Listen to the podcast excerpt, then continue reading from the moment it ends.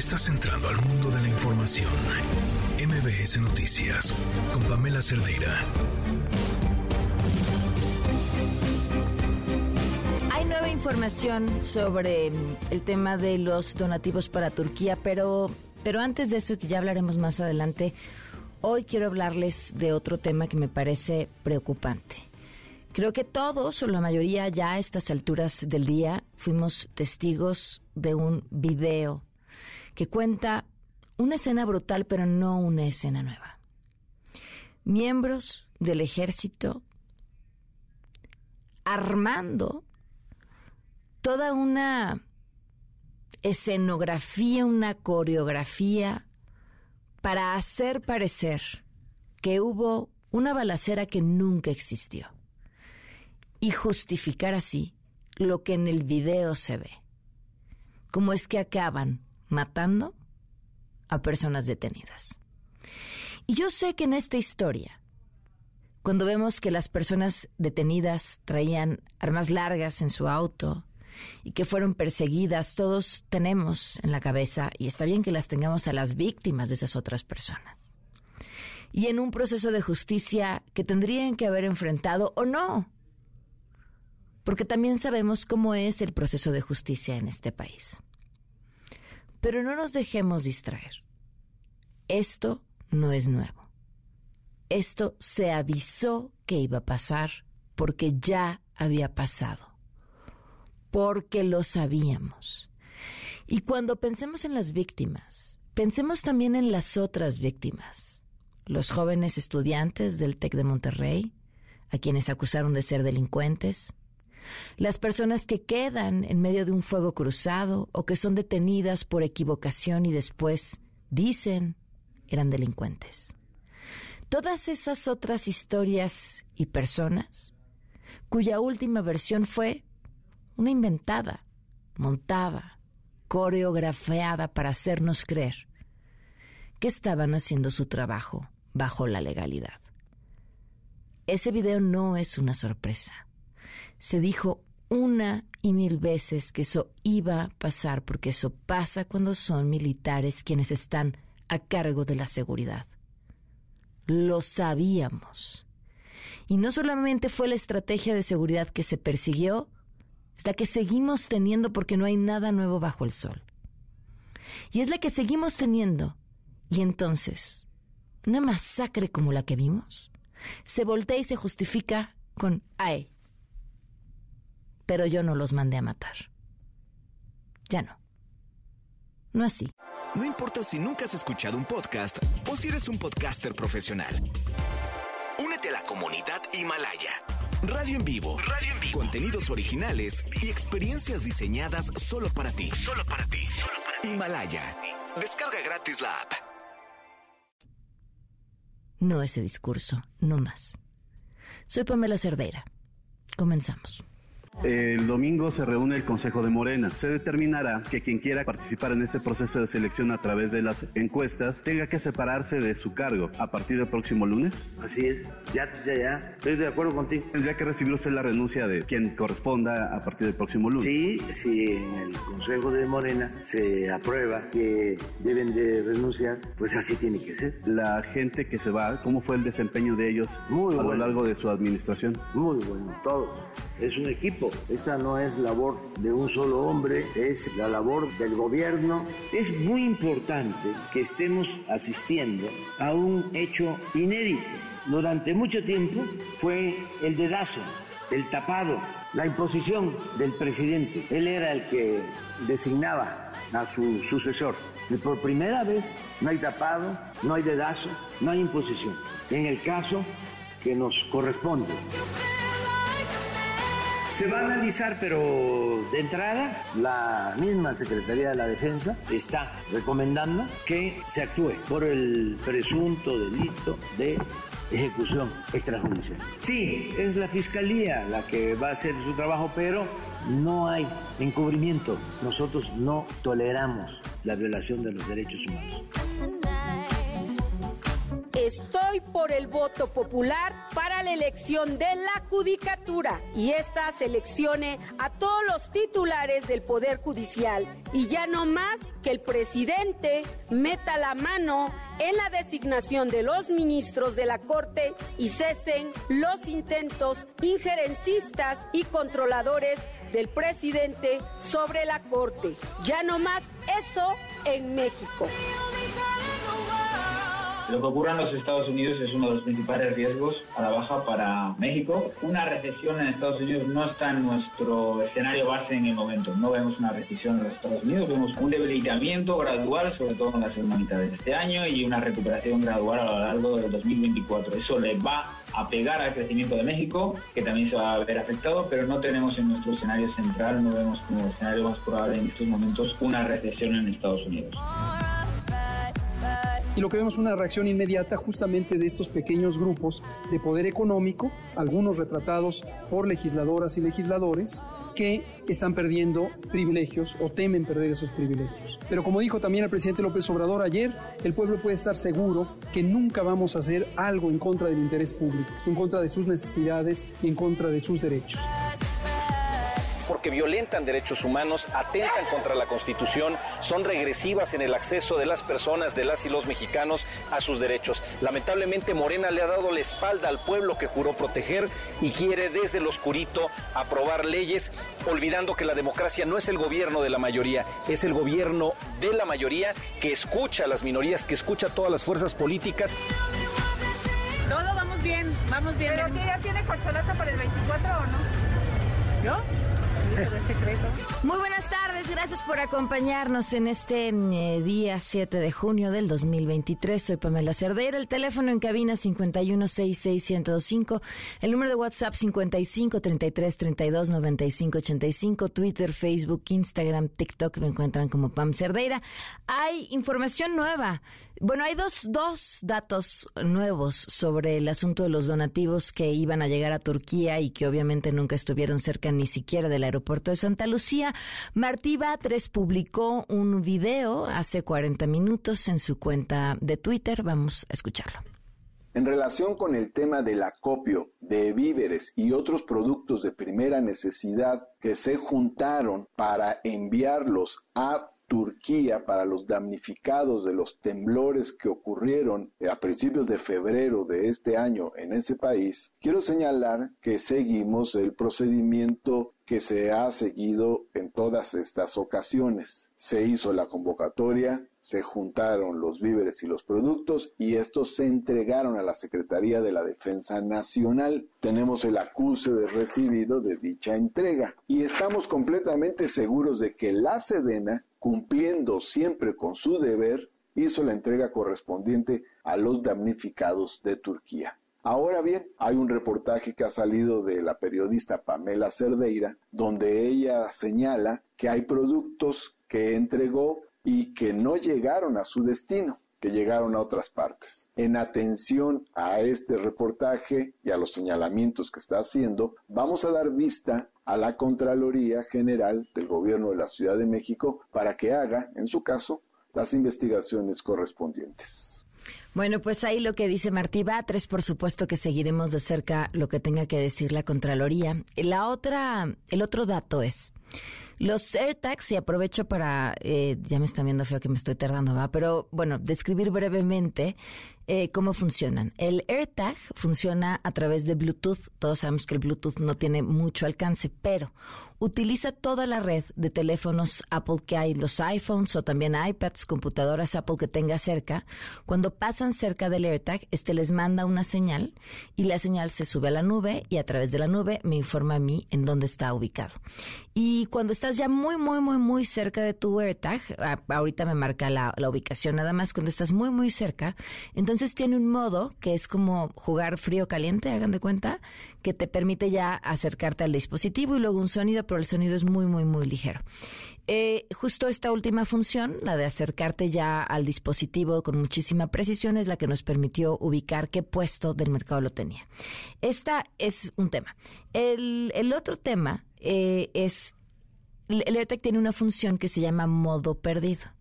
Cuando está en modo perdido, como cuando sucede con un iPhone, este le manda un aviso a la gente que tiene los teléfonos cerca para avisarles que están cerca o que tienen un dispositivo que está perdido y les aparece un teléfono para que se comuniquen ese teléfono.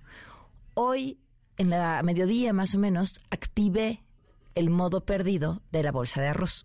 Así que las personas que estén cerca de la bolsa de arroz y que sus teléfonos estén siendo utilizados para mandar la señal que me da a mí la geolocalización, que por cierto ahorita les digo a qué hora fue la última señal que tuvimos, eh, están siendo avisados que están cerca de la bolsa de arroz. Porque, bueno, pues eh, le contesté a Martí Bater si nos ayudaba a recuperar el AirTag, pero no he tenido respuesta. La última ubicación, la última señal que mandó la bolsa de arroz fue hace un minuto. Hace un minuto la persona que está cerca recibió ese aviso. Bueno, vámonos con la información.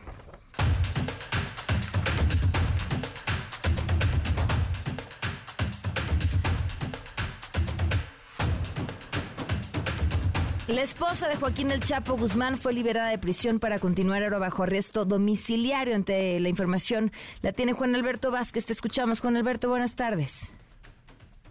Pamela, muy buenas tardes, qué gusto estar contigo de nueva cuenta. Creo que es pertinente, Pamela, hacer un resumen al auditorio. Por favor. De cómo ha ido este caso de Emma Coronel. Mira, ella fue detenida en febrero del 2021 cuando aterrizó en el aeropuerto de Virginia, ahí empezaron a surgir muchas sospechas porque realmente Emma Coronel no tenía conocidos en Virginia, no tenía ningún motivo para acudir a ese aeropuerto y entonces a partir de ahí surgieron las sospechas de que realmente había sido una entrega lo que había pactado con el Departamento de Justicia, no se supo realmente en ese momento cuáles eran los cargos, estaba hablando incluso de haber ayudado a liberar de la cárcel en aquella fuga por el túnel a su esposo Joaquín El Chapo Guzmán. Se hablaron de muchas cosas, pero finalmente, diez meses después de esa detención, en noviembre de 2021, ya la sentenciaron a tres años de cárcel, empezando a cumplirse desde febrero, desde que fue detenida, por cargos como por conspirar para cometer narcotráfico y también por lavado de dinero. Fíjate cómo cambiaron los cargos diez meses después, ya cuando un juez la sentencia ahí en un tribunal en Washington, Pamela.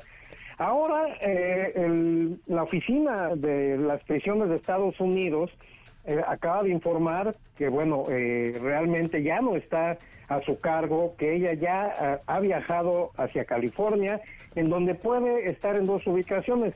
La primera de ellas es en una casa particular, en donde, bueno, va a seguir recibiendo seguimiento, y la otra es en una casa como de transición, que es una casa que aún está bajo, digamos, eh, bajo la mirada de las autoridades de Estados Unidos, pero que bueno, en cualquiera de los dos casos, que no se dice en cuál por seguridad, bueno, ella ya va a poder salir a la calle, ya va a poder incluso tener un trabajo o meterse a la escuela o seguir, eh, bueno, educando a sus hijas que ahora tienen 12 años, estas gemelas que tuvo con el Chapo Guzmán.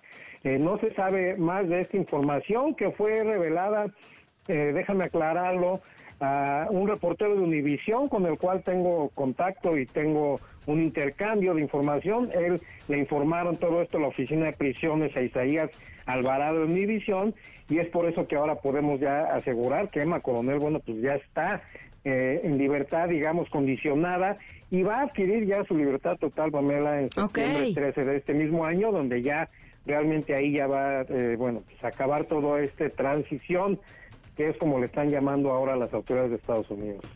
Bueno, pues eh, ahí el, dato, eh, qué gran personaje, ¿no? Que, ha dado para mucho que escribir, reina de las redes sociales también. Eh, seguro seguiremos escuchando mucho más. Sí, por supuesto, Pamela, también recordemos que ella había abierto incluso una empresa donde estaba vendiendo ropa. Claro, marca el Chapo. Chapo Guzmán y todo eso. Después hubo una amenaza de los fiscales diciendo que no podía estar usando el dinero del narcotráfico, en fin, personajazo, como tú lo dices, actuó en una serie de esposas de narcos que también se transmitió. En algún momento comenzó esta explosión de Emma Coronel como youtuber y como, bueno, pues obviamente em, aprovechando toda la fama y todo lo que le había dado el juicio Chapo Guzmán, pero después, bueno, pues entró en un silencio extraño que llevó después a su detención. Personajazo, como tú lo dices. Muchísimas gracias, Juan Alberto. Un abrazo. Gracias a ti, Pamela. Buenas tardes. Buenas tardes. Y atentos, esto ocurrió en Nuevo Laredo. Eh, se los comentaba al inicio un video. Porque está el video, si no, no lo sabríamos. Si no, nos estarían contando otra historia. Que exhibe, lo que parece ser una ejecución extrajudicial por parte de militares, quien además alteraron la escena del crimen. El reporte lo tiene José Alfredo Lisiaga, corresponsal de MBC Noticias en Tamaulipas. Te escuchamos, José Alfredo. Buenas tardes. Muy buena tarde, Pamela. Buena tarde al auditorio. Efectivamente, la alcaldesa de Nuevo Laredo, Carmen Lilia Canturrosas, exigió que se haga justicia en el caso de la presunta ejecución extrajudicial perpetrada por elementos del ejército mexicano en contra de supuestos delincuentes ocurrida en el municipio que ella gobierna. La edil fue entrevistada este miércoles en Ciudad Victoria, la capital del estado, y esto fue lo que nos dijo. Escuchemos.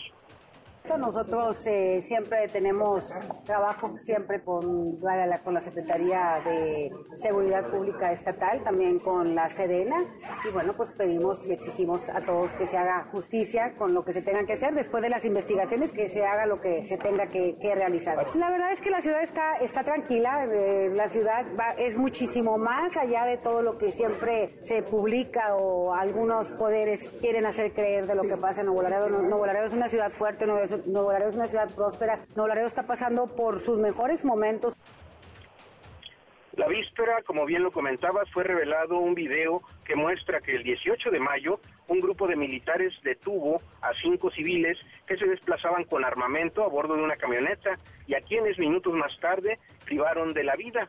La grabación exhibe que los soldados del ejército acomodan los cuerpos sin vida de los criminales para hacer pasar el múltiple homicidio como producto de un enfrentamiento. Pamela es el reporte desde Tamaulipas. Estamos atentos, gracias.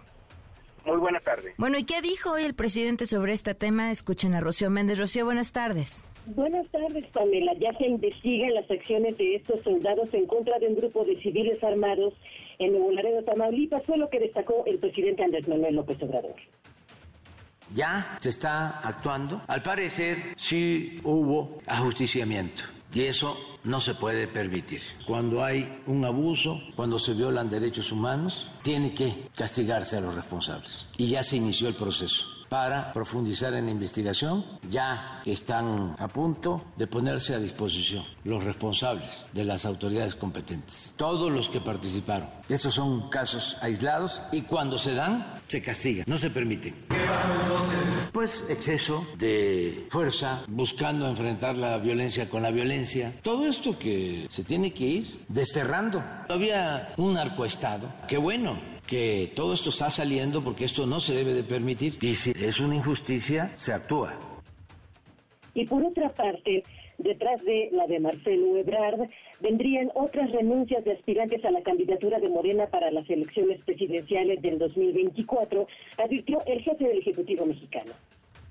Hay un proceso en puerta, se tiene que eh, elegir al candidato o candidata a la presidencia del bloque conservador, de otros partidos y de Morena. Ya inició. Por eso la renuncia de Marcelo Ebrard. Él aspira a ser candidato. Como la jefa de gobierno de la Ciudad de México, Claudia Sheinbaum, como el coordinador de los senadores, Ricardo Monreal, como Adán Augusto López Hernández, secretario de Gobernación del el PT, también tiene todo su derecho a participar, también por el verde. Ya inició y a eso se debe lo de la renuncia de Marcelo y es posible que en estos días los que aspiren pues también presenten sus renuncias. ¿Quién va a sustituirlos? Hay tiempo todavía. Tengo tiempo para pensar quién puede sustituirlo y así en todos los casos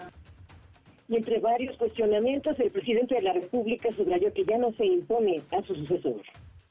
El domingo se reúne el Consejo de Morena. Se determinará que quien quiera participar en este proceso de selección a través de las encuestas tenga que separarse de su cargo a partir del próximo lunes. Así es. Ya, ya, ya. Estoy de acuerdo contigo. Tendría que recibir usted la renuncia de quien corresponda a partir del próximo lunes. Sí, si en el Consejo de Morena se aprueba que deben de renunciar, pues así tiene que ser. La gente que se va, ¿cómo fue el desempeño de ellos Muy a bueno. lo largo de su administración? Muy bueno, todos es un equipo. Esta no es labor de un solo hombre, es la labor del gobierno. Es muy importante que estemos asistiendo a un hecho inédito. Durante mucho tiempo fue el dedazo, el tapado, la imposición del presidente. Él era el que designaba a su sucesor. Y por primera vez no hay tapado, no hay dedazo, no hay imposición. En el caso que nos corresponde.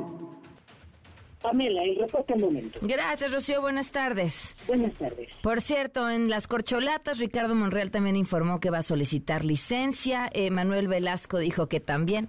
Ay. Eh, en fin, en el PAN, pues el Congreso de la Ciudad de México llamó a la jefa de gobierno a que solicite licencia, eso dudo que vaya a pasar. Bueno, por otro lado, eh, Samuel García insistió en que no va a participar en las elecciones del 24, pero que la suya, la suya va a ser la del 2030. Alberto Zamora tiene información. Hugo López Gatel afirmó sobre la cancelación de las normas para atender diversos padecimientos que no va a afectarle a la gente. Bueno, Alberto, te escuchamos. Buenas tardes. ¿Qué tal, Pamela? Muy buenas tardes. Así es, el subsecretario de Prevención y Promoción de la Salud, Hugo López Gatel, asegura que la cancelación de 35 normas oficiales mexicanas en materia de salud no va en contra de los derechos y las necesidades de los ciudadanos. En entrevista dijo que esta medida provocó una reacción inmediata en los grupos de poder económico, así lo dijo, que están perdiendo o temen perder los privilegios que existían en el pasado. Explicó que las normas oficiales en el sector salud surgieron desde 1993 y que en realidad sirvieron a los grupos que buscaban una oportunidad de carácter comercial. Aquí sus palabras. Y lo que vemos es una reacción inmediata justamente de estos pequeños grupos de poder económico, algunos retratados por legisladoras y legisladores, que están perdiendo privilegios o temen perder esos privilegios. Pero como dijo también el presidente López Obrador ayer, el pueblo puede estar seguro que nunca vamos a hacer algo en contra del interés público, en contra de sus necesidades y en contra de sus derechos. El subsecretario también fue cuestionado sobre la falta de medicamentos para, para, la salud mental y bueno, dice que algunos grupos económicos han intentado doblegar la capacidad del gobierno de proteger el interés público, emprendiendo acciones para sabotear el acceso a los medicamentos. Dice que en lo que tiene que ver con el sector público se tomaron previsiones para evitar afectaciones a los ciudadanos, por lo que incluso se hicieron adquisiciones de medicamentos a nivel internacional. Dice que ya se está avanzando en la liberación de estas medicinas y que se cuenta con la gran mayoría de ellas que, requieren justamente las personas que tienen algún problema relacionado con la salud mental. Amén mi reporte. O sea, es todo es culpa de los demás. Bueno, pues vamos a platicar de este tema más adelante. Muchísimas gracias por el reporte, Alberto. Gracias, buenas tardes. 423. Quédate en MBS Noticias con Pamela Cerdeira. En un momento regresamos. Estás escuchando MBS Noticias con Pamela Cerdeira. 4 de la tarde con 27 minutos ya platicábamos sobre este video, escuchamos también la información. Víctor Hernández, experto en seguridad, para hablar sobre pues esta, ¿qué es esta, esta este montaje? Una masacre, una ejecución extrajudicial, eh, con pues es la explicación gráfica de lo que hemos venido viviendo los últimos 18 años. ¿Cómo estás, Víctor? Buenas tardes. Juan, buenas tardes, gracias por la invitación. Gracias a ti por acompañarnos. ¿Qué decir de esto? Pues mira, eh, los acontecimientos registrados el 18 de mayo de este año son el reflejo ahora en video de lo que en términos forenses ya se había identificado que eh, que tienen las Fuerzas Armadas al momento de eh, tener enfrentamientos con presuntos criminales de alterar la escena del crimen, de montar lo que parecieran ser ejecuciones extrajudiciales. Y el primer dato de alarma de que esta práctica estaba ocurriendo nos lo dio el índice de letalidad perfecta que elaboró el programa de política de drogas del CIDE. Eh, lo que se da cuenta el CIDE es que sistemáticamente conforme va avanzando la guerra contra el narcotráfico, de pronto empieza a incrementar la incidencia de enfrentamientos en donde mágicamente, sin ninguna explicación, no hay después de los enfrentamientos ni delincuentes detenidos ni delincuentes heridos. Empiezan a reportarse solamente eh, fallecidos. Este número de incidentes empieza a incrementar sistemáticamente conforme se despliega más personal militar y son cosas que no queremos hasta que no vemos en video. Eh, todavía no podemos pronunciarnos categóricamente, falta la investigación de la Fiscalía General de la República y de la Fiscalía de Justicia Militar. Víctor, uy, se está cortando la comunicación. Ahorita vamos a, retomarla. Esto que dices es muy importante, no lo creemos hasta que no lo vemos en video, pero ¿cuántas veces lo hemos escuchado? ¿Cuántas historias? ¿Cuántos testimonios? Eh, eso es lo que digo, es, es, es lamentable y pareciera que pruebas irrefutables como este video tendrían que ser como una sacudida para replantear muchas cosas sobre la estrategia de seguridad y no lo son. Ahí estás, Víctor, ya. No, todavía no, todavía no lo tenemos. Eh, es importante escuchar este dato que nos daba mm, Víctor sobre las cifras, cómo estas van aumentando a lo largo de los años. Y, híjoles, ¿qué más? Pensaba, bueno, pues si las cifras de letalidad aumentan, eh, en este país con estas situaciones, lo mismo daría que esos cuerpos fueran a parar a una fosa clandestina y son y serían otras de las tantas historias nunca contadas. Te seguimos escuchando, Víctor. Sí, Pam, eh, te decía, em, hasta que no lo vemos en video no, no lo creemos. Eh, lo que pareciera indicar el video es que se trata de un enfrentamiento real, es decir, que sí había una balacera entre elementos del ejército mexicano y presuntos delincuentes que en efecto los delincuentes se rinden, entregan sus armas, estaban siendo detenidos y que mientras el enfrentamiento se reactiva, los militares pareciera, por miedo a que eh, los delincuentes fueran a ser rescatados por sus compañeros, toman la decisión de acribillarlos. La película ya nos la sabemos. Ya. Es muy probable que en los próximos días la Fiscalía de Justicia Militar procese a estos elementos por desobediencia, que es un delito genérico del, del fuero militar. Eh, queda pendiente ver cuál será la acción penal que tomará la Fiscalía General de la República. Y el problema es que si no hubiera quedado en video, muy probablemente lo que hubiera reportado la Secretaría es que estaban realizando un patrullaje al azar, que recibieron una agresión, que repelieron la agresión, y pues claro, los peritos eh, pues hubieran tenido complicado el discernir que esto se trataba de una ejecución, pues porque al final lo que vemos en el video es que la escena del crimen se está manipulando, se están sembrando armas a los detenidos, uno de ellos incluso estaba esposado y se le retiran los candados de mano. Em, y esto es la consecuencia natural de poner al ejército que está entrenado bajo una lógica de exterminio y de subyugar a un enemigo eh, a hacer labores de policía. Eh, y, y, me llama la atención, Pam, que los militares tanto han insistido en que les urge, que necesitan un marco jurídico especial para hacer labores de seguridad pública, pero ni siquiera el que existe están dispuestos a acatarlo. Incluso aunque en México se reconociera que existe una guerra, que, que, los cárteles son organizaciones insurgentes, organizaciones terroristas, el derecho internacional humanitario no te permite eh, ejecutar a un combatiente que se rinde. Es decir, ni siquiera aunque se les hubiera cumplido su fantasía de la ley de seguridad interior o de que se decretara un estado de excepción en México, ni siquiera eso justificaría las acciones que vimos en el video. Claro. Pues Víctor, como siempre, muchísimas gracias por la oportunidad de platicar y sigamos hablando sobre estos temas, lamentablemente. mi Twitter, arroba 1865. Hasta luego, que estés muy bien. Vamos a una pausa y volvemos. Quédate en MBS Noticias con Pamela Cerdeira. En un momento regresamos. Estás escuchando MBS Noticias con Pamela Cerdeira. Pues ya platicábamos ayer, tuvimos que cortar la conversación porque había información de último momento, pero ya están aquí otra vez sobre cómo, cómo resolver esta incertidumbre que genera la uno a la hora que uno dona por donde sea, ¿eh? cuentas de banco o entrega víveres a centros de acopio. Estábamos platicando ayer con Vanessa Bauchi, actriz y agente de cambio. Está en la línea. Vanessa, ¿cómo estás? Buenas tardes. Otra vez gracias por tomarnos la llamada. Querida Pan, muchas gracias nuevamente saludando a tu auditorio y gracias por, por esta oportunidad de pues compartir estas iniciativas que nacen desde las necesidades genuinas de la ciudadanía de tener certezas.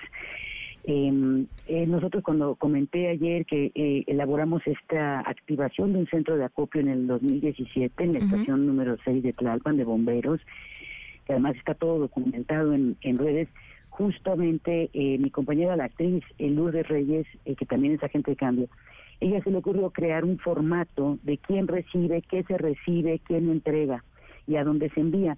Este formato que parece algo muy simple no existía en ese momento, incluso dio la vuelta, es un formato que se replicó en otros centros de acopio y a partir de ahí fue que también, y de los mismos eh, comentarios de la ciudadanía preocupada por, pues por cosas que ya sabemos que han pasado y lo que tú ya viviste, y bueno, y el auditorio contigo, eh, de que realmente esto llegara al lugar de la gente que más lo necesitaba. De ahí surge esta invitación, como comentamos ayer por parte de Marcelo, a la Fundación eh, Memoria, Conciencia y Dignidad, para presentar esta iniciativa de ley que nombre como, le, como veo doy, en donde se pudieran implementar plataformas y mecanismos a través de un Consejo Ciudadano transparente, eh, obviamente conformado por personas eh, socialmente responsables, eh, que pudieran dar seguimiento también puntual a este registro, eh, elaborar una serie de registros, digamos, que de alguna manera las organizaciones de la sociedad civil, al menos con todas las que yo he colaborado, sí lo llevan. Sin embargo, ¿qué sucede en el caso de lo que de esta investigación tan importante que tú estás haciendo, bueno, que tú abriste, Pam? ¿Qué pasa cuando estos centros de acopio no son manejados o las donaciones no tienen que ver con estas organizaciones de la sociedad civil o SCs que sí llevan mecanismos de transparencia o registros como el que nosotros implementamos eh, gracias a Lourdes y que al contrario, bueno, son eh, eh, centros de acopio que dependen de las administraciones y, sucede pues esto que, sucedió, ¿no? Básicamente mm, nosotros nos quedamos en que se iba a plantear este punto de acuerdo como comentó Marcelo Fabián ayer en donde se quedó pendiente el trabajo en la mesa de trabajo de cómo se podían, los cómo implementar estos mecanismos a partir de esta propuesta o esta iniciativa de ley como veo hoy para garantizar la transparencia de ambas partes, tanto de los damnificados como de la ciudadanía. Claro. Ahora, eh, eh, ya eh, lo que pasó después, Marcelo, como yo creo que si ya está ahí, justo, ya, por ahí, él te podrá comentar qué fue lo que pasó. Marcelo Fabián Monjes, presidente de la Fundación Conciencia y Dignidad. Cuéntanos, Marcelo, ¿en qué acabó entonces? Hola Pamela, para saludarte, para felicitarte de nuevo, para, bueno, los saludo Vanessa.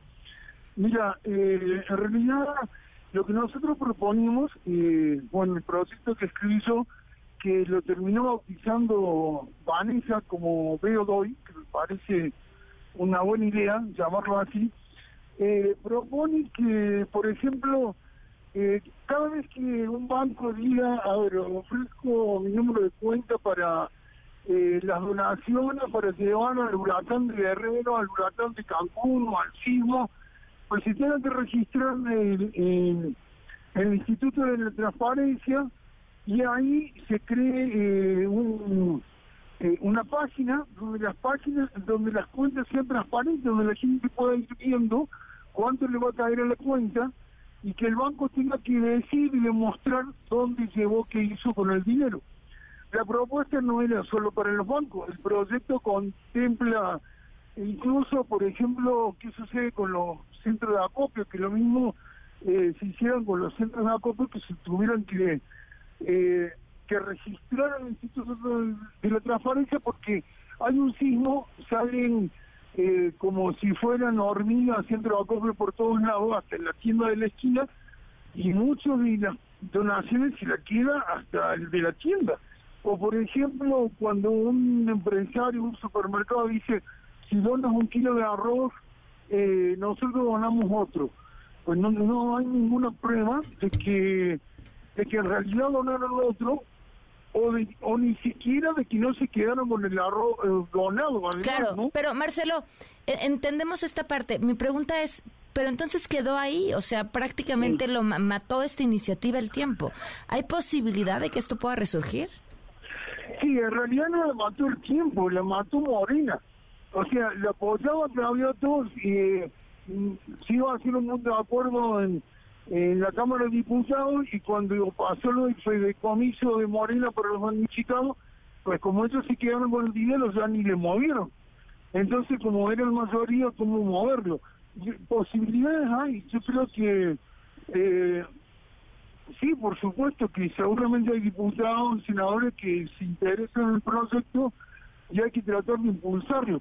Ahora, el proyecto también eh, tiene otro aporte, contempla la cuestión cultural, que es la forma de ver, digamos, las cosas, ¿no? que, que en esto está muy interesante como lo nombró Vanessa, eh, como veo hoy, porque porque desde la ciudadanía eh, sí me parece importante construir la cultura de, de dar la donación en donde ves que va a llegar, o darla directamente o, o dársela a quien eh, está comprobando porque cumple con la tarea y no siquiera con, con las donaciones.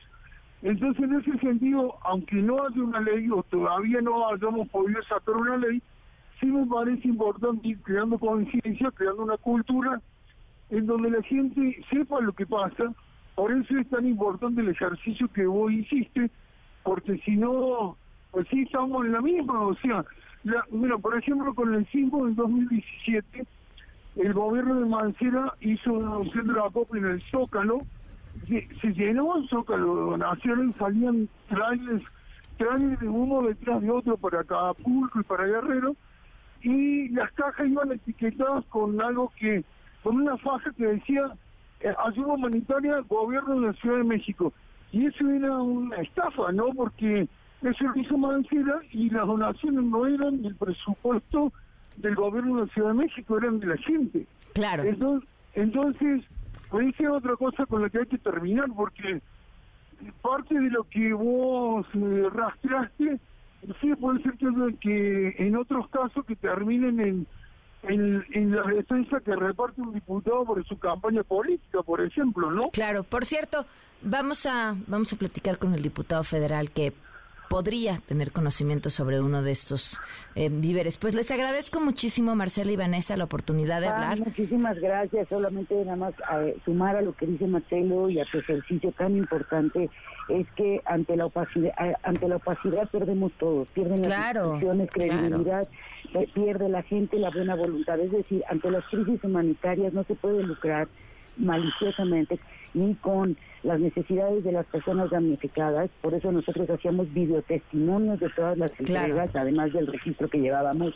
Mandábamos siempre a un compañero. Yo me fui desde la, en la primera acción que tuvimos, me fui en la madrugada en un tráiler con gente que no conocía a Oquituco, Morelos, para hacer la primera entrega y a partir de ahí hubo embajadores de buena voluntad que hacían estos testimoniales para darle certeza a quienes donaban en nuestro, claro.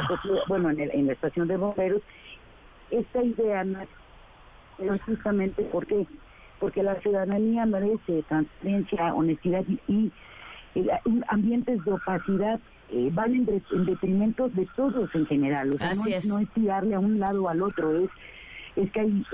Eh, no, no, no, nos afecta a todos. ¿Me entiendes? Como sociedad, ¿en qué momento vamos a dar el paso al frente hacia alguna verdadera transparencia? Y si existe, que eso es la parte importante, si existen los mecanismos tanto tecnológicos como institucionales para poder crear este esta estos mecanismos de transparencia con relación a la ayuda humanitaria. Claro, pues Vanessa y, Marcelo, de nuevo, muchísimas gracias. Si me permitís. Me tengo que continuar. felicitarte nada más y, y, decirte que lo que ha hecho no es algo menor, es algo muy importante porque es una forma de abrirle los ojos a la sociedad para decir cómo funciona eh, un mecanismo enorme como la solidaridad y fundamental para la gente que, que está en unas condiciones de vulnerabilidad o críticas, ¿no? Claro. Y, y en realidad las cosas no les llegan y termina siendo una estafa de unos cuantos vivos. Claro, claro, claro. Pues de verdad, gracias, a los dos. Un abrazo.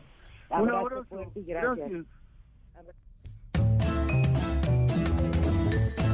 Los más funados, pues hay dos, ¿no?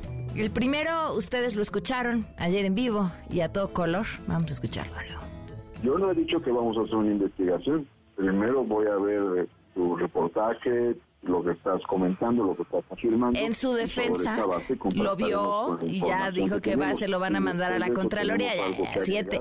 La Guardia Nacional, o en lo que podría titularse que Community Manager se quedó sin trabajo el día de hoy, pues seguramente de la Guardia Nacional. ¿Qué publicaron?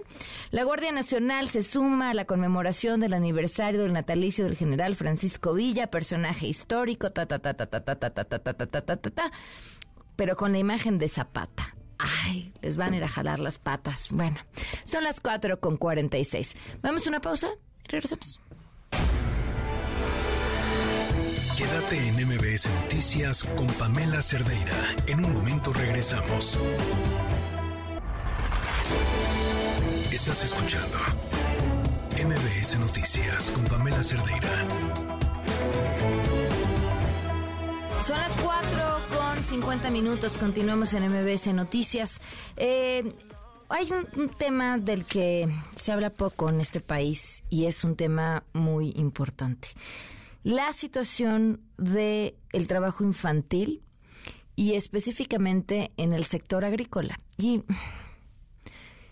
somos un país con tantas necesidades, tantas necesidades, que y tantos problemas que atendemos poco, no solo este para voltearlo a ver, sino las consecuencias o todo lo que implican. Eh, pensemos todo lo que deja de hacer un niño, una niña que tiene que estar trabajando en el campo. Nos acompaña en la línea Oscar Castillo, director de Campos de Esperanza World Vision México. ¿Cómo estás, Oscar? Buenas tardes.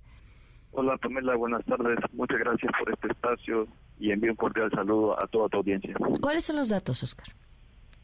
Mira, en cuanto a los datos más recientes que tenemos son de la encuesta nacional de trabajo infantil del 2019, eh, elaborada por el, INEGI, por INEGI, que nos dice que en México hay 3.3 millones de niñas y niños en situación de trabajo infantil, lo que equivale al 11.5%. Pero como eh, pues has escuchado, son datos desde el 2019 y lo que hemos identificado en World Vision es que existe un alto riesgo de que esta cifra haya incrementado principalmente a raíz de la pandemia, el cierre de la escuela, la imposibilidad de que continúen en los estudios de manera remota y esto pues ha llevado a que exista un rezago educativo que, que incentiva a que niños y niñas pues dejen de estudiar. Y específicamente eh, sabemos más información sobre en dónde están trabajando estos menores. Pues hay un mayor riesgo de que se encuentren en el sector agrícola. Eh, estos mismos datos nos dicen que el 30% de niñas y niños en, en ocupaciones no permitidas se encuentran en el sector agrícola. Y lo que hemos identificado es que dentro del sector agrícola se presenta o existe riesgo de que se presente sobre todo en aquellos centros de trabajo que operan de manera informal.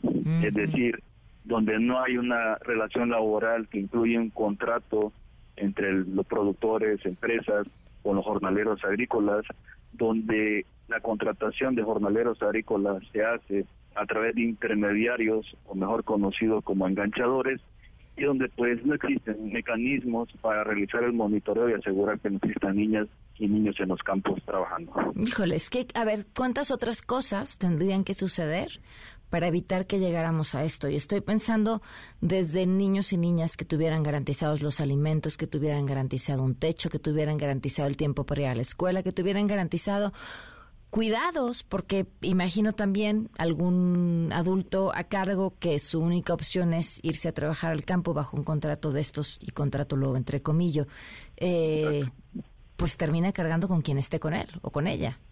Sí, se lo tiene que llevar a la, parcela donde esté trabajando, ¿no? Si no hay las condiciones para el cuidado de las niñas y los niños. Yo creo que eh, justo en el mes de junio, en el marco del 12 de junio, conmemoramos el Día Mundial contra el Trabajo Infantil. Entonces, esta fecha es importante para hablar de esta problemática, como bien lo dijiste, que es una problemática que no se visibiliza, que está normalizada y que está culturalmente aceptada. Y si hay cosas que se pueden hacer, que se pueden seguir impulsando, como ser que las empresas, productores y diferentes actores del sector privado impulsen adecuaciones en sus códigos de conducta, políticas, procedimientos que estén orientados a prevenir y atender casos de trabajo infantil. Y sobre todo, hablar del reclutamiento, porque la raíz, uno de las raíces ¿no? de estos problemas se encuentra en los mecanismos de reclutamiento. Para que este reclutamiento se realice de manera directa entre productores, entre empresas y jornaleros agrícolas, no dependan de intermediarios, y que se haga en igualdad de condiciones entre hombres y mujeres y que cuando en el caso de jornaleros y jornaleras agrícolas migrantes, cuando lleguen a su comunidad de destino, pues las niñas y los niños tengan un lugar donde les den la atención que necesitan. Claro. Pues eh, te agradezco, Marcelo, la oportunidad de hablar, de poner este tema sobre la mesa. Tiene que ser agenda, no solamente este año, digo, no solamente este mes, el año entero. Ah, sobre todo de quienes toman las decisiones para mejorar la condición de niños y niñas y adolescentes. Muchísimas gracias. Muchas gracias, Pamela. Que estés muy bien. Son las 4.54. Un oasis dentro del mundo de la información. A ver, ¿a quién les recuerda este tono de voz? ¿Hay, hay algo? ¿Hay algo en su música? Ya te han dicho a alguien, seguramente, porque me volteaste a ver con cara de lo van a hacer de nuevo. No, no. ¿Sí? De- depende de la canción. ¿Depende de la canción? Sí. ¿Ahí en esta? En esta no me han dicho todavía. Nunca te han dicho. Paz Kurt nos acompaña, cantante. eh, le están escuchando esta maravillosa voz. Me recordó muchísimo a, a Ana Torroja. Ah, mira. Mucho. Wow. Que tiene una voz dicho. espectacular y una gran cantante. O sea, te, te te- ¿con quién te han dicho o qué? Eh, bueno, depende la, la etapa musical y la, la canción, digamos, porque la verdad es que sí eh, voy cambiando mucho a lo largo del tiempo, dependiendo del, del momento y de- del estilo. Pero eh, sí me han dicho a veces Natalia Lafourcade Mm. o Mon Laferte. Ay, no, bueno, pues todas cantantes, cantantes maravillosas, Sí, bueno, buenísimas, claro, claro. No, bueno, ya la están escuchando, ya tiene una voz espectacular. Paz es chilena, pero llevas cuatro años viviendo aquí en México. ¿Cómo Así llegaste, es. Paz? Bueno, llegué como muchos músicos latinoamericanos llegan aquí a la ciudad a buscar eh, oportunidades y nuevos eh, horizontes, diría yo. Eh, Chile es un país muy pequeñito, eh, así que creo que por eso también llegan muchos músicos chilenos acá a lo largo de la historia eh, y yo soy una más eh, que llegué bueno justo antes de pandemia en todo caso así que ha sido una experiencia diferente a lo que me esperaba pero ya bueno saqué un disco en 2020 eh, y ahora a fines de este año ya voy a sacar mi otro disco que ya es mi cuarto disco Y este es el primer sencillo de tu cuarto y este disco. que estábamos escuchando el primer sencillo el primer adelanto Oye, suena, suena muy, muy bien. Además, ¿cómo? Eh, no sé si en Chile también digan aquello de que los niños vienen con torta bajo el brazo. Sí, eh, marraqueta le decimos. Marraqueta. que Es, un tipo de pan de allá. Ah, ok. Mira, en este caso viene eh, con, con marraqueta, con torta, con disco, eh, con, con todo. Qué maravilla, tantas, ahora sí que tantas cosas tienes un año por delante llenísimo de pura cosa buena. Así es. Siempre, bueno, yo siempre dije que hacer un, un disco se debía parecer a, ten- a tener un hijo. Así que bueno, ahora, Ahora vamos, lo a, sabrás. vamos a comprobarlo. No sé qué tanta lata de un disco después de parirlo, pero de los hijos sí te puedo contar un poco. Eh, ahora, eh, ¿vas a estar, cuándo me dijiste que terminas de lanzar el, o que presentas el disco completo? El disco completo sale el 10 de noviembre. ¿Vas a tener previos, cerca, alguna presentación donde te puedan ir a ver? Sí, bueno, justo me acabo de presentar la semana pasada en mi último concierto antes de la maternidad eh, y ya el resto va a ser eh, ir sacando adelantos del disco. Este es el primero, van a salir dos más. Pero a fin de año ya luego voy a tener la presentación del disco en el Teatro del Pueblo. Ok. En noviembre, el 25 de noviembre. Falta mm, varios meses todavía, pero igual ya lo vamos a estar preparando eh, con, con todo el cariño que merece un hito así, ¿no? Oye, eh, sé que es siempre complicado esta pregunta, pero de tu disco, ¿cuál es la canción que más te gusta? Más decir que esta, porque es la que estamos promocionando ahorita. Eh, no, hay varias, hay varias. Es un disco bien especial porque es un disco que por primera vez eh, hice coautorías con otros autores, con otros colegas lat- eh, cantautores latinoamericanos. Entonces eh, creo que hay nueva, una nueva vibra, nuevas influencias que me encantan. Em, ¿Todas son en coautoría? no, no? no, por ejemplo, esta Sur, no. Ok. Eh, y es un disco, bueno, el disco se va a llamar Casa, entonces es un disco que habla de la casa en, de distintas formas, por ejemplo, esta que se llama Sur habla de mi tierra, de Chile, Eh, y así van a haber distintas temáticas rondando, va a salir después una que se llama Ser Humano, que habla de, de nosotros en nuestro vínculo con la tierra, y así. Eh, creo que cada una va a tener su, su no sé qué, su cosa especial. ¿Con quiénes trabajaste en la autoría de este disco? Eh, en este disco eh, trabajé con el David Aguilar en una canción, en otra canción con Alejandro y María Laura, que son unos colegas peruanos que estuvieron viviendo aquí, eh, con Anthony Escandón también, otro autor aquí de la Ciudad de México, y con Benjamín Walker, que es otro chileno que está por aquí. Paz tus redes para que te sigan. Mis redes, eh, arroba Pascurt, el Instagram, que es la principal, pero si no también estoy en Twitter como arroba Pascurt, en Facebook. Eh, los invito a visitar mi canal YouTube, que también la parte, digamos, visual de mi música es súper importante y bien llamativa. Eh, y eso, y a escucharme ahí en las plataformas digitales, que esta canción que acaban de escuchar y todas las otras de mis discos anteriores están ahí en todas las plataformas. Bueno, pues ni qué decirle que, que será un gran año para ella, sin duda llena de muchas cosas buenas y muchos éxitos. Muchísimas gracias. Gracias a ti, Pamela. Que estés muy bien. Vamos a una pausa y volvemos. Quédate en MBS Noticias con Pamela Cerdeira. En un momento regresamos. Estás escuchando MBS Noticias con Pamela Cerdeira. Son las 5 de la tarde con 5 minutos. Tenemos un montón de cosas de las cuales hablar, así que vámonos con la información. La Fiscalía General de la República solicitó una pena de 82 años en prisión en contra del extitular de la Procuraduría General de la República, Jesús Murillo Caram, por el caso de Ayotzinapa. De René Cruz, cuéntanos, buenas tardes. Hola Pamela, muy buenas tardes. Así es, la Fiscalía General de la República solicitó a un juez de control imponer una pena de 82 años de prisión al ex titular de la entonces Procuraduría General de la República, Jesús Murillo Caram, esto por su presunta responsabilidad en los delitos de desaparición forzada, tortura y contra la administración de la justicia relacionados con el caso Iguala.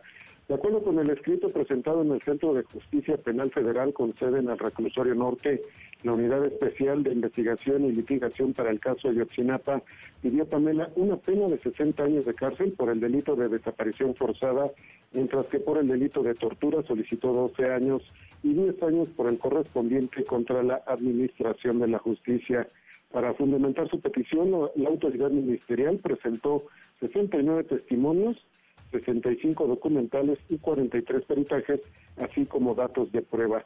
Y a este respecto, Pamela, la defensa de Murillo Caram calificó esta solicitud de la FCR como una pretensión sin, sin sustento. Pamela, el reporte Muchísimas gracias, René. Buenas tardes. Muy buenas tardes. La Fiscalía General de Justicia de la Ciudad de México liberó un boletín de búsqueda para dar con el paradero de Ricardo Farril, el estandopero, quien está sin localizar desde el pasado jueves 18 de mayo, que se le vio por última vez en la delegación, en la alcaldía Tlalpan, en la colonia Las Flores. Eh, que en Jalisco, familiares de los jóvenes del call center, cuyos restos ya fueron localizados e identificados, exigieron que los entreguen cuanto antes. Nos vamos hasta allá con el Marta Gutiérrez. El Marta, te escuchamos. Buenas tardes.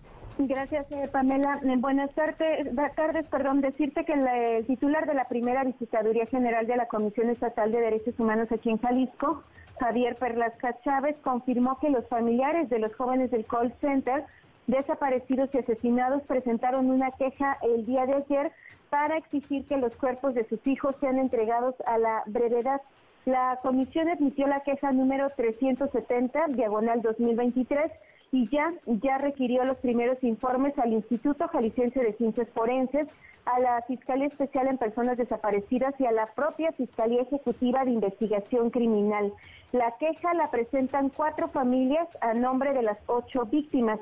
En entrevista, Perlasca Chávez indicó que en la queja las familias no precisan si aceptarían o no una entrega parcial del cadáver luego de que las víctimas fueran segmentadas. Aquí la voz de Javier Perlasca que den celeridad a las investigaciones y se encuentre a los responsables y las causas de ese de esos eventos, ¿verdad? Se quejan ellos de la criminalización que ha hecho la autoridad con respecto a los jóvenes. Expresamente no no lo han hecho así, pero sí dicen que les estuvieron dando a este, digamos, eh, eh, parcialmente ciertas informaciones y que eso pues las estuvo haciendo que estuvieran recurriendo frecuentemente con ellos, pero no hacen referencia en esos términos.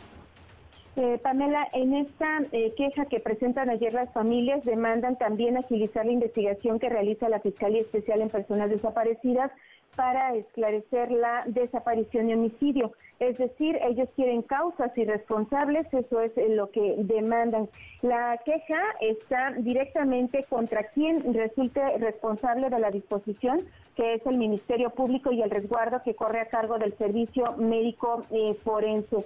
También eh, parte de lo que expusieron y estuvieron insistiendo mucho es que ante la saturación que hay en el Instituto Jalisciense de Ciencias Forenses, sería complicado realizar cada confronta de cada uno de los segmentos hallados por cada una de las víctimas. De ahí en esta insistencia que hacen en las eh, propias eh, familias y que al final el propio eh, visitador dice, bueno, no dejan claro en esta queja si estarían dispuestas o no a aceptar una entrega parcial del cadáver. Esto fue lo que refirió al respecto. No, eso no te lo sé decir porque no nos lo expresaron así. Lo único que nos dijeron es que se que sí quieren que a la verdad posible se les entreguen los restos. Sin embargo, cuando ya nos eh, den los informes y nos dicen que solo hay estas partes y si y así ellos lo desearan, eh, con todo gusto haríamos el acompañamiento. Pero no te sabré decir en este momento porque no viene así en la queja que eh, sea total o, o parcial la entrega de los restos, eso no, no te lo quiero afirmar porque no viene así. Ahí está la información, eh, Pamela. Estamos a la espera de que la, el propio Instituto Jalisciense de Ciencias Forenses pueda informar a la Comisión Estatal de Derechos Humanos de si se pudiera dar una entrega parcial o total o de cuántos segmentos estaríamos hablando por cada una de las víctimas. Híjole, qué, qué, qué de verdad, qué historia de terror. Pues seguimos al pendiente, Elsa Marta. Buenas tardes. Buenas tardes, Pamela, por supuesto. Oigan, pues en otros temas, eh, ¿se acuerdan de este rollo que varias personas, entre ellas con quien tenemos en la línea, te la presento, eh, pidieron derecho de réplica o han solicitado derecho de réplica en la mañanera? ¿Por qué? Porque el presidente, como se le antoje, sale y dice cosas de una o de otra persona, no importa que algunas sean mentiras, otras verdades a medias. Eh, él va y lo habla justificándose en el derecho a su propia libertad de expresión. Pero en medio de esto hay otros derechos que también son importantes. Bueno, pues esto es importantísimo. Un juez federal resolvió una demanda de amparo presentada por Xochil Gálvez después de que justamente ya fuera una de las personas que solicitara el ejercicio de su derecho de réplica por declaraciones inexactas formuladas en la mañanera. ¿Y qué dijo? Bueno, pues que la ley de derecho de réplica sí prevé un mecanismo que garantiza su ejercicio frente a autoridades como el presidente de la República, Xochil Gálvez en la línea. Xochil, ¿qué tal? Buenas tardes. Pamela, buenas tardes, qué gusto saludarte. No quiero empezar la entrevista sin felicitarte por tu investigación periodista, periodística. ¿De qué manera tan sencilla nos hiciste ver a dónde van a parar algunos de los donativos que de manera irresponsable manejó el gobierno de la Ciudad de México? Muchísimas Yo le a Martí Batres que te responda, que se investigue, porque lo que tú hiciste fue muy creativo y gracias a la tecnología, pues hoy más le vale a la clase política que no hagan mal uso de nuestros recursos de los mexicanos. Por otro lado, pues estoy súper contenta, Pamela, no solo por mí, porque lo que yo hice le abre la puerta a todas aquellas personas que han sido difamadas, que han sido eh, dicho palabras que nunca dijeron, como fue mi caso, y que de alguna manera te dejan eh, eh, eh, indefensa. El presidente dice que yo dije que había que quitarle los programas a los adultos mayores. Entonces imagínate un adulto mayor que escuche eso, pues lo, me va a odiar, porque pues, pues eso es falso. Entonces yo de manera respetuosa le mandé una carta pidiéndole mi derecho de réplica para ir a la mañana a aclarar. Y el presidente se burló diciendo que no, que yo tenía otros medios, que fuera a esos medios y que solo si un juez se lo ordenaba, él me daría el derecho de réplica. Pues primero trató de evitar, primero logré que fuera admitido el amparo, que no había sido admitido a nadie. Segundo, logré ganarle, eh, ahora sí que el segundo strike, logré ganarle su impugnación que presentó y hoy el juez resuelve. Y resuelve lo que tú acabas de decir, que el derecho de réplica sí le es aplicable al presidente. Dos, que no es lo mismo que yo me pronuncie en tu programa a que me pronuncie en la mañanera. Claro. Que no tiene la misma repercusión eh, masiva que tiene la mañanera. Y tercero, y que me parece muy importante, es que la mañanera es un acto de autoridad y que son un espacio de gobernabilidad. O sea, se hace con recursos públicos, el presidente desde ahí dicta la política pública, pues claro que es un acto de autoridad. Eso fue lo que hice valer en mi amparo. Eh, yo estoy pensando, pues sí, el próximo lunes, porque sé que el presidente va a salir, eh, a, este, a, a ejercer este derecho de réplica. Xochitl, ahora me voy a regresar tantito. En, en, en tu primera denuncia impugnaron, o sea, quisieron negártelo desde la presidencia.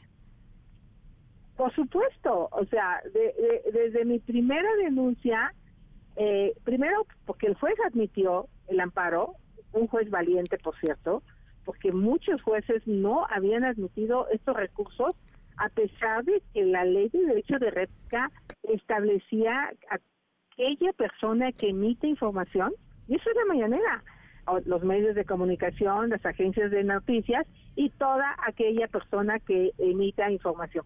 Eso era la mañanera. Entonces, en segunda instancia, pues la presidencia eh, eh, mete una queja, un recurso, y tres magistrados, tres por unanimidad, fallaron a mi favor. Y dijeron que estaba bien admitido el derecho de réplica. Y hoy el juez ha determinado que me asiste la razón y que el presidente debe de darme el derecho de réplica. Pues espera, una- ¿sí? Te una vez le digo al presidente que soy una mujer institucional, que no soy una majadera, que sé dónde colocar las malas palabras. Yo no voy a llegar ni a punta de trancazos, ni voy a llegar eh, dañando la investidura presidencial. Yo lo único que quiero es que me dé el espacio para aclararle a los mexicanos lo que él dice que yo dije y que nunca dije. Pues Xochitl, esperamos verte el lunes en la mañanera entonces. Pues mira, yo espero que sí, a ver si no sale con algo el presidente ahora, o, o de plano me tenga miedo, pero yo no le voy a hacer nada indebido. Eso Muy sí lo aclaro. Muchísimas gracias, Xochitl. Muy buenas tardes. Buenas tardes. Xochitl Galvez, bueno, en otros temas, atentos a lo siguiente, la calidad del aire en Estados Unidos severamente afectada por el humo de incendios forestales en Canadá. La información, José Díaz Briceño, desde Washington. Te escuchamos, buenas tardes. ¿Qué tal? Buenas tardes, Pamela. Así es, una situación preocupante en diversas partes de Estados Unidos, incluyendo la capital Washington, con alrededor de 75 millones de personas en el país enfrentando alertas por mala calidad del aire derivada del humo de los incendios forestales en territorio de Canadá, que como sabemos enfrenta su peor temporada de incendios forestales en la historia sobre Washington, Nueva York, Boston, Detroit, Charlotte, Indianápolis, entre otras ciudades de Estados Unidos, se instaló una neblina que también obligó a retrasar los vuelos en diversos aeropuertos, incluso eh, provocó la posposición de juegos de las grandes ligas de béisbol y también muchas personas eh, debieron hacer uso de esas mascarillas eh, faciales de la era de la pandemia. Aquí hay que recordar que más de 3.5 millones de hectáreas han sido afectadas en Canadá por estos incendios forestales, lo que significa 15 veces lo que normalmente ocurre en, eh, cada año en ese país. Eh, es- como sabemos, Canadá ha estado ya pidiendo ayuda adicional para, de países para combatir estos 400 incendios en, en su territorio. Y solo para decirte lo grave que es la situación del aire en algunas ciudades como Nueva York, la Agencia de Protección Ambiental establece que 50 puntos dentro de sus métricas es considerado adecuado y más allá de 300 es ya considerado dañino. El registro en algunas eh, zonas del país, incluyendo la ciudad de Nueva York, superó las 400. Eh, la portavoz eh, de la Casa Blanca aquí aseguró eh, que el presidente Biden ya ordenó el envío de 600 bomberos a Canadá para apoyar en la ayuda de sofocar el fuego. Y sin embargo, se espera que todavía una ligera lluvia pudiera ayudar a disipar las neblinas en la costa oeste de Estados Unidos. Y sin embargo, la solución final será justamente el contener los incendios en territorio canadiense. Hasta aquí el reporte desde Washington, Pamela. Muchísimas gracias, buenas tardes. Hasta luego. 518. Una vuelta al mundo del deporte. El marcador de Rosa Covarrubias en MBS Noticias. Rosy, ¿cómo estás? Buenas tardes. Rosy. ¿Cómo estás? Aquí estamos, Pam. ¿Cómo estás? Buenas tardes. Y justo siguiendo con el tenor de los incendios en Canadá, el día de la Major League Baseball anunció que fueron suspendidos dos partidos, el de los Yankees ante los White Sox, que se iba a celebrar en el Yankee Stadium, y también, bueno, pues el otro encuentro es el de Tigres contra los Phillies, disputados para este miércoles. Y así que, bueno, pues dos, dos partidos a raíz de la calidad del aire en estas dos ciudades por los incendios forestales en Canadá fueron suspendidos. Nos vamos a la nota que ha sido pues la bomba de este día, Pan, porque eh, se ha hablado mucho a lo largo de los años de cómo los jugadores y cómo los futbolistas que se pueden convertir en estas figuras que atraen al público pueden romper las barreras del económico. Ayer hablábamos de Karim Benzema, el día de hoy vamos a hablar de Lionel Messi porque ya tomó una decisión el futbolista argentino con respecto a su futuro. Se había especulado que el Barcelona se lo iba a llevar, que iba a haber una como triangulación con el Inter de Milán para que llegara, de, Milán no, de Miami, con el Inter de Miami para que llegara al Barcelona. Finalmente no, eh, Lionel Messi se decanta por el Inter de, de Miami le han ofrecido 50 millones de dólares por temporada, además de pues eh, de, que puede de que pueda adquirir una franquicia eh, de la MLS al término de su carrera, un porcentaje en cuestión de derechos de televisión que podrían ir a parar a las arcas del futbolista argentino, lo mismo con la marca Adidas, que bueno, pues es una de las es la, la, la principal patrocinadora en la MLS y que además patrocina al argentino, también va a haber un porcentaje de ventas para el Lionel Messi, así que el Inter de Miami se lleva al futbolista argentino y esto fue lo que dijo precisamente Messi al respecto. La verdad que lo económico nunca fue un problema para, para mí, ni un obstáculo en, nada, incluso ni llegamos a hablar de, del contrato ahora porque se pasó por arriba una propuesta, pero nunca una propuesta formal, escrita, firmada, porque todavía no, no había nada y no sabíamos si, si se iba a poder hacer o no. Era la intención, pero no podíamos adelantar nada, incluso no hablamos de, de dinero formalmente, pero si hubiese sido una cuestión de dinero me hubiese ido a Arabia o a otro lado donde, donde me ofrecía muchísimo dinero y, la verdad que, que, mi decisión pasa por, por otro lado y no por, por dinero. Me corresponde a mí decirlo.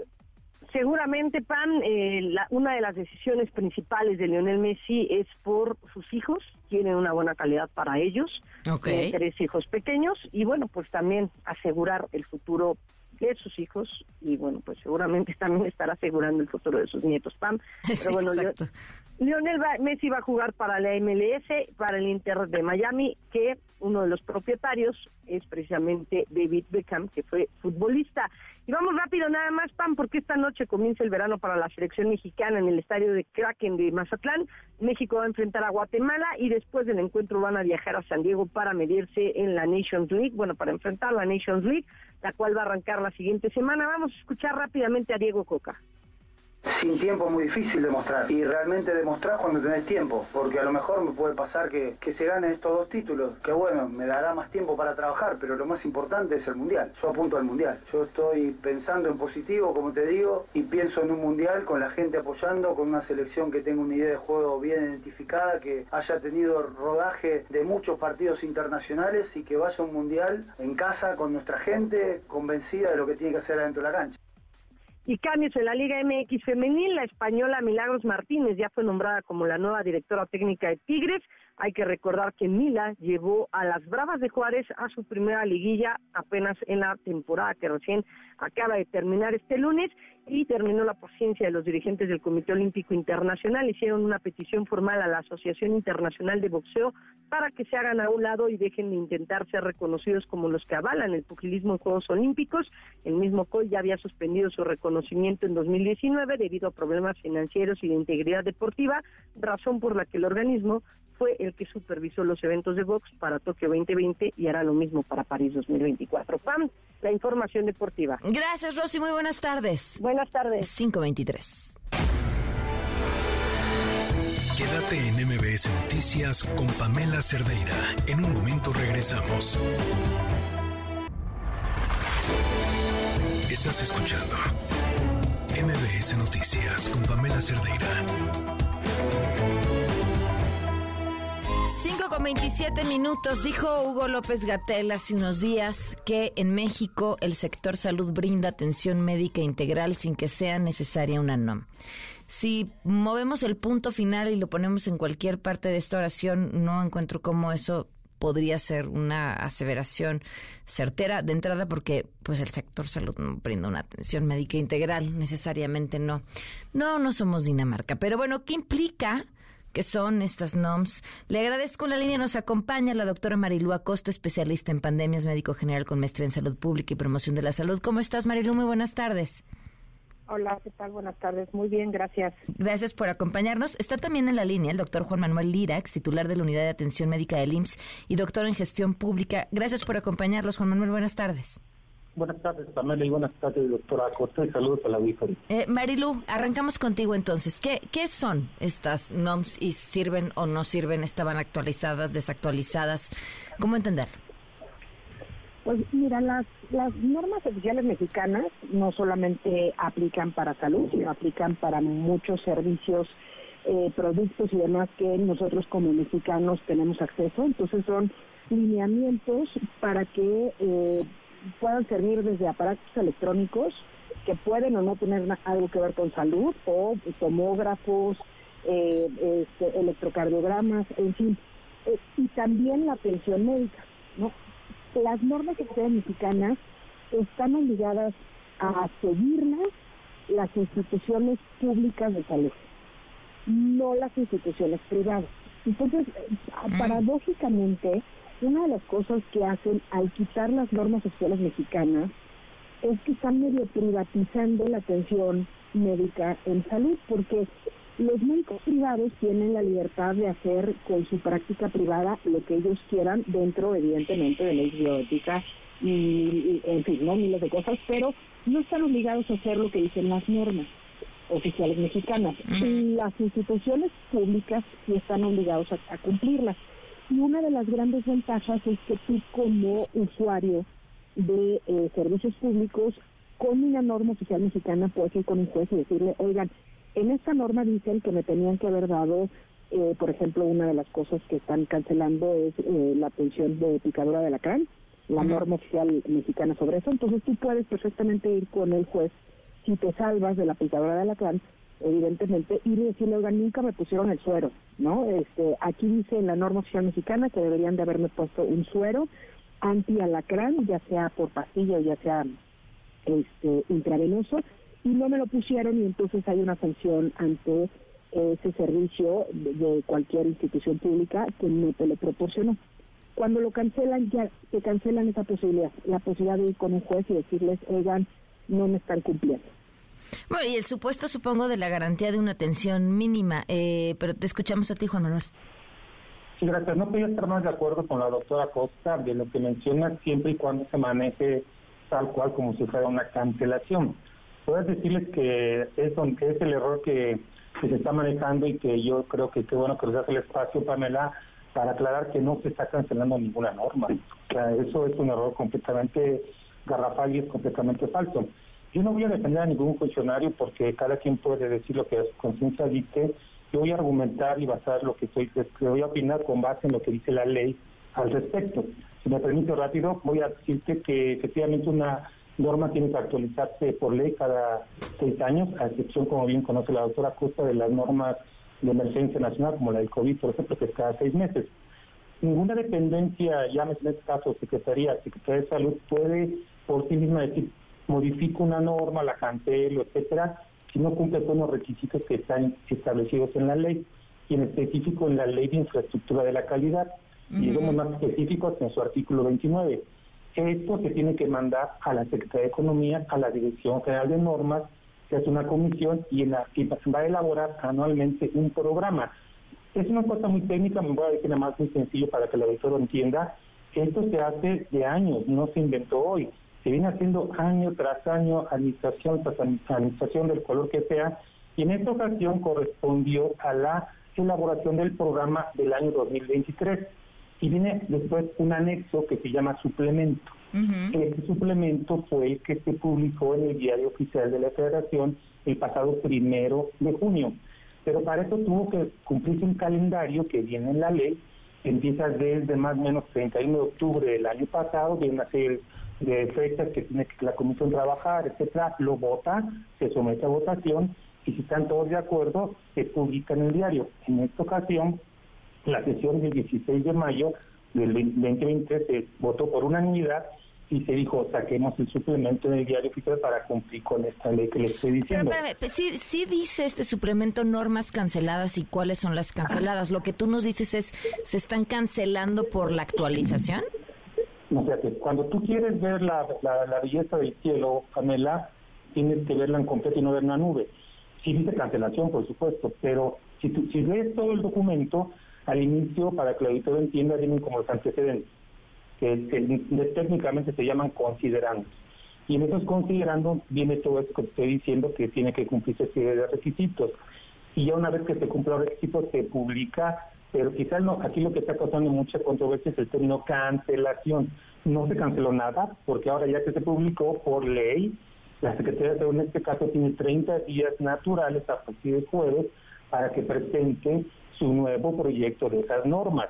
Quiere decirte que ese proyecto o anteproyecto o propuesta de proyecto, repito, ya se publicó desde el 2019 en el programa de ese año y se publicó en el diario oficial, lo pueden buscar, es público, y ahí, vienen claramente los objetivos y justificación para cada una de las 34 normas que se están en este momento cancelando.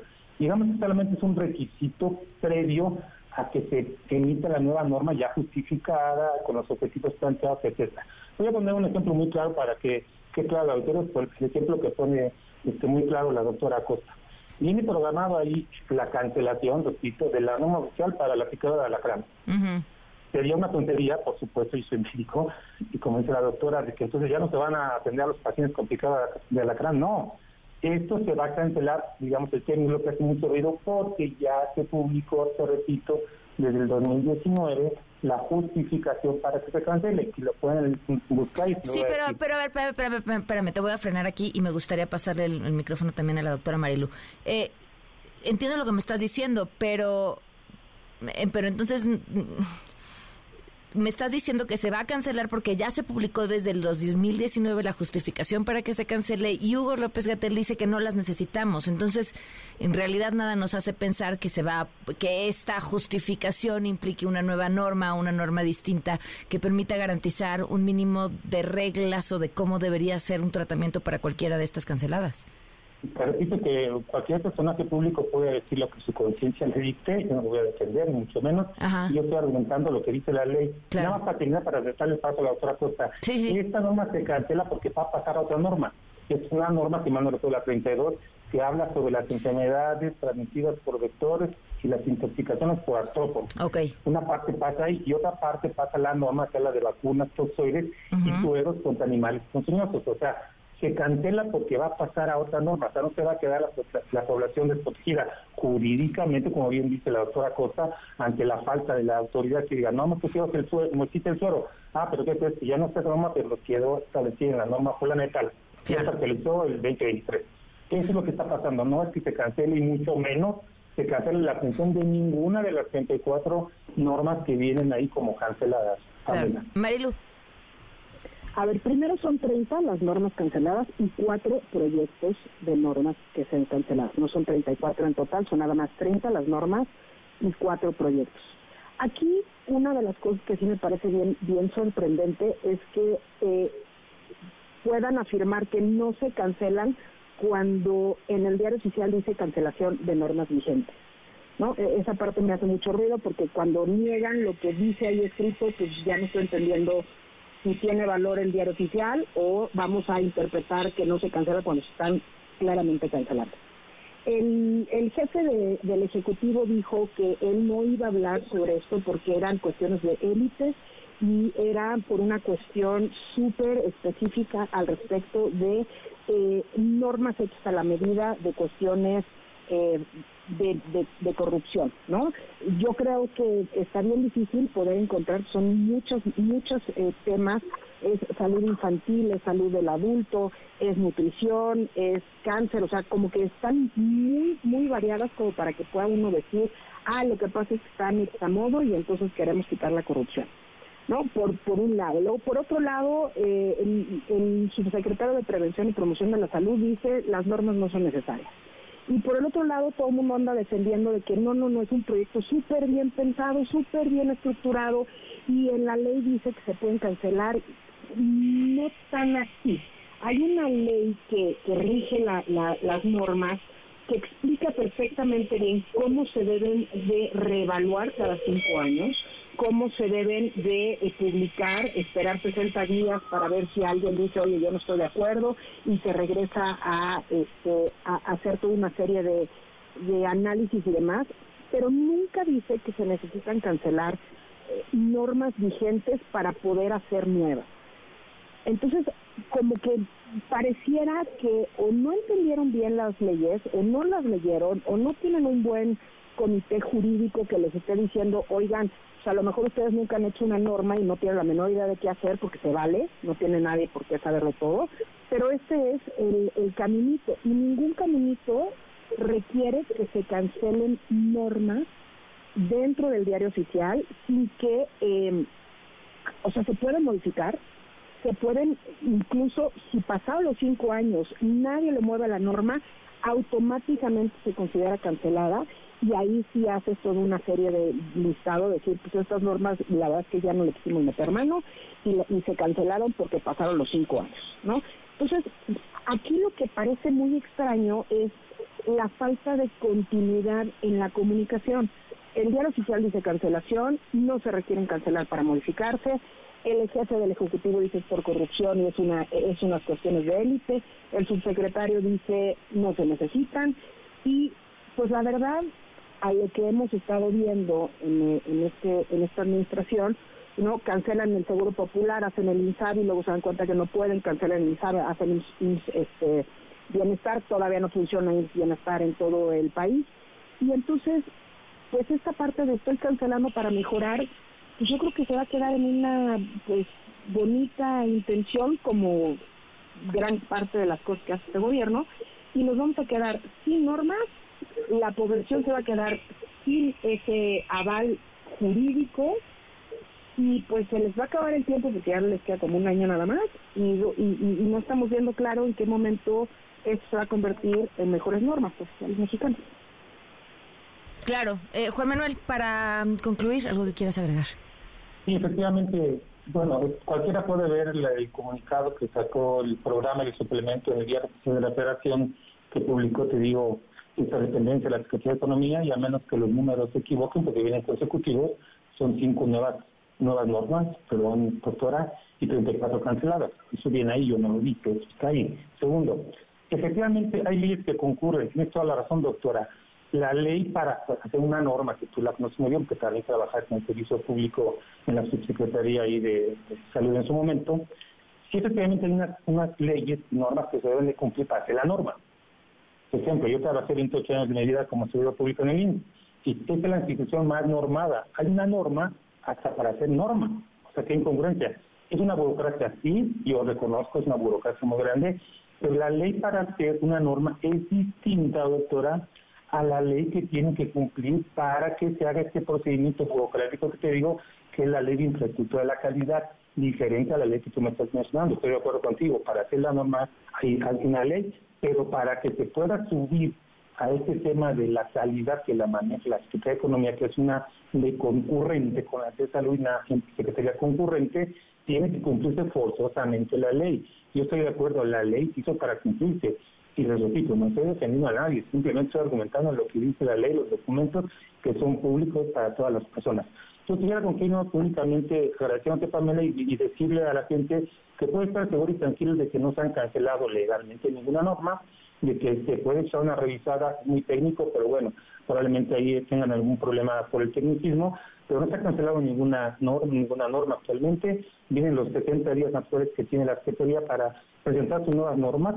Ya las presentó en su momento en el programa, repito, del 2019, que también es público y está en el diario oficial y en su momento pues tendrá que decir, ya se pasó esta norma, ya se actualiza, bueno, ya automáticamente cuando se publica en el diario oficial de nueva norma, abajo se le pone que esta norma deroga la norma solana de tal que es la parte que falta todavía. Entonces, pero mientras esto no suceda, más allá de que si la calidad de la atención es mala, estoy de acuerdo, que tenemos problemas en el sistema de salud, estoy también de acuerdo, que falta mucho por hacer, también estoy de acuerdo, que se politiza mucho, también estoy de acuerdo, que se mercantiliza, estoy de acuerdo, pero hay que poner los elementos de justa y dimensión, Pamela, para que la gente quede clara que esto así es y no estamos defendiendo a nadie, simplemente falta muchos pasos para decir que la norma va a cancelarse y va a ser sustituida por otra. Pues les agradezco muchísimo a ambos que nos hayan tomado la llamada. Necesitamos creo que un programa más completo para poder hablar sobre esto, pero por lo pronto nos quedamos con esto. Eh, gracias, doctor Juan Manuel. Gracias, doctora Marilú. Gracias por habernos acompañado. Saludos, doctora, saludos, Pamela. Gracias. Vamos a una pausa y hablamos. Quédate en MBS Noticias con Pamela Cerdeira. En un momento regresamos. Estás escuchando MBS Noticias con Pamela Cerdeira. 5 de la tarde con 45 minutos. Pues seguimos hablando de los bienes donados para Turquía que no llegaron a Turquía. En la línea nos acompaña Luz Rodea, consultora en género de acción humanitaria. Luz, gracias por acompañarnos. Buenas tardes. Hola, buenas tardes, Pamela. Eh, Luz, tú tienes un mensaje eh, muy breve que me parece interesantísimo para la gente.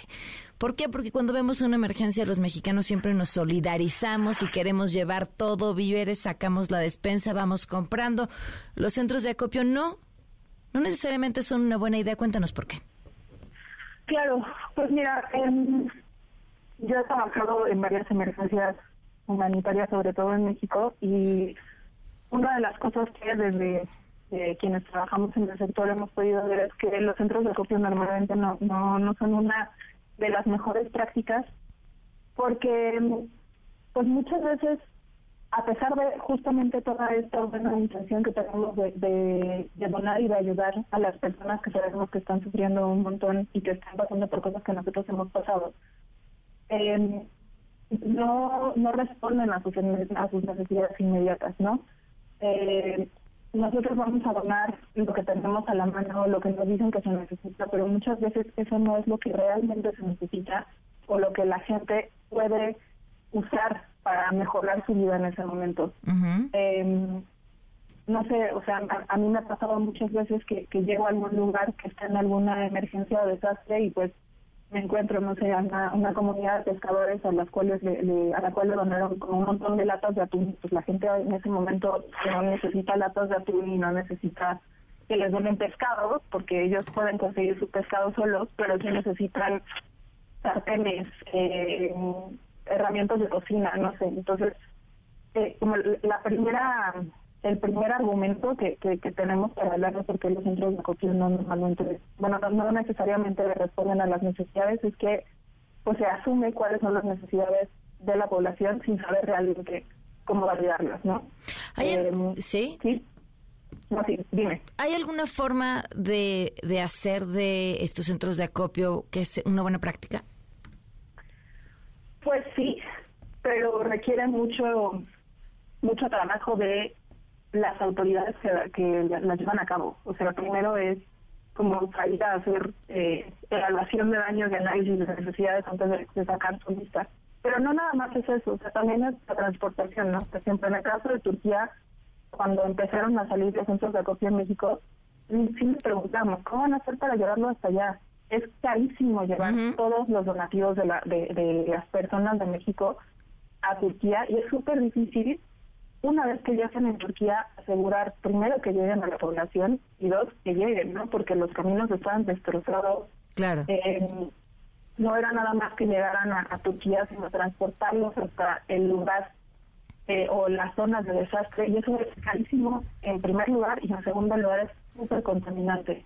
Claro. Otra cosa es también que muchas de las cosas que mandamos son cosas que van a terminar siendo basura. O sea, mandamos botellas de PET mandamos latas, mandamos eh, pañales, y pues las zonas de desastre no tienen la capacidad de estar gestionando basura, o sea, son personas que, que se la están pasando muy mal, que no tienen forma de recolectar su propia basura porque están en crisis y nosotros les estamos mandando ahí más más cosas, ¿no? Eh, y pues lo que hemos visto también en, muchas ocasiones es que no es apropiado culturalmente también mandar cosas y no sabemos realmente cómo es la población a la que le va a llegar, ¿no? Claro, qué comen, qué están acostumbrados, con qué cuentan, etcétera. No, y además, cuando donas ropa, o sea, si, si no sabes si, si la población que va a recibir lo que tú estás donando realmente va a usar esa ropa y si es para terminar haciendo basura otra vez. Claro. Eh, no sé, usos y costumbres, por ejemplo, en comunidades indígenas en Oaxaca, en Puebla, pues hay veces que les mandan, me ha tocado ver esos vestidos de noche, trajes de baño, vestidos de novia o ropa que las personas no van a usar.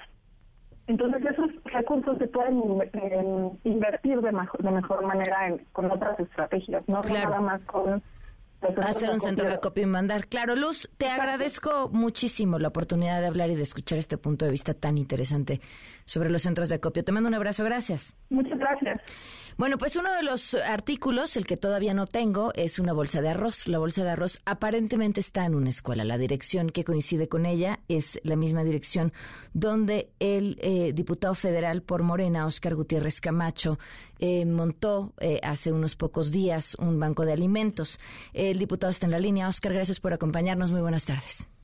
¿Qué tal, Pamela? ¿Cómo estás? saludarte. ¿Cómo funciona este banco de alimentos y si está adentro de las instalaciones de esta dirección o, o, es afuera cuando recibes a la gente? No, yo creo que hay una confusión por tu parte, Pamela, porque cuando Ah, ves el cartel, lo que indica es la dirección donde va a estar ubicado el banco de alimentos, no, justamente ahí, ¿sabes? Entonces al final... No, a ver, eh, espérame, espérame, espérame. No tiene Pero, pero, pero, no, no, no, no, no, no, no, no, no. El cartel da esa dirección que es donde está la escuela. En la calle de Coruña. Ajá. Ujú, Exactamente. Por Entonces, eso. al- Y ahí al- es donde está el arroz. Pero no tenemos nosotros relación con eso. O sea, el Banco de Alimentos, los bancos de alimentos te platico muy rápido cómo funcionan. A ver, a- ayudamos, apoyamos a productores locales que ellos producen sus diferentes eh, tipos de alimentos los les conseguimos como un punto les avisamos a los vecinos para que ellos puedan consumir estos productos a mejor precio que en algún supermercado o otra cosa así y ya es todo el, el proceso no tiene nada que ver con lo que O sea, su banco de alimentos es un espacio donde ustedes ofrecen que productores locales vendan sus productos a mejor precio.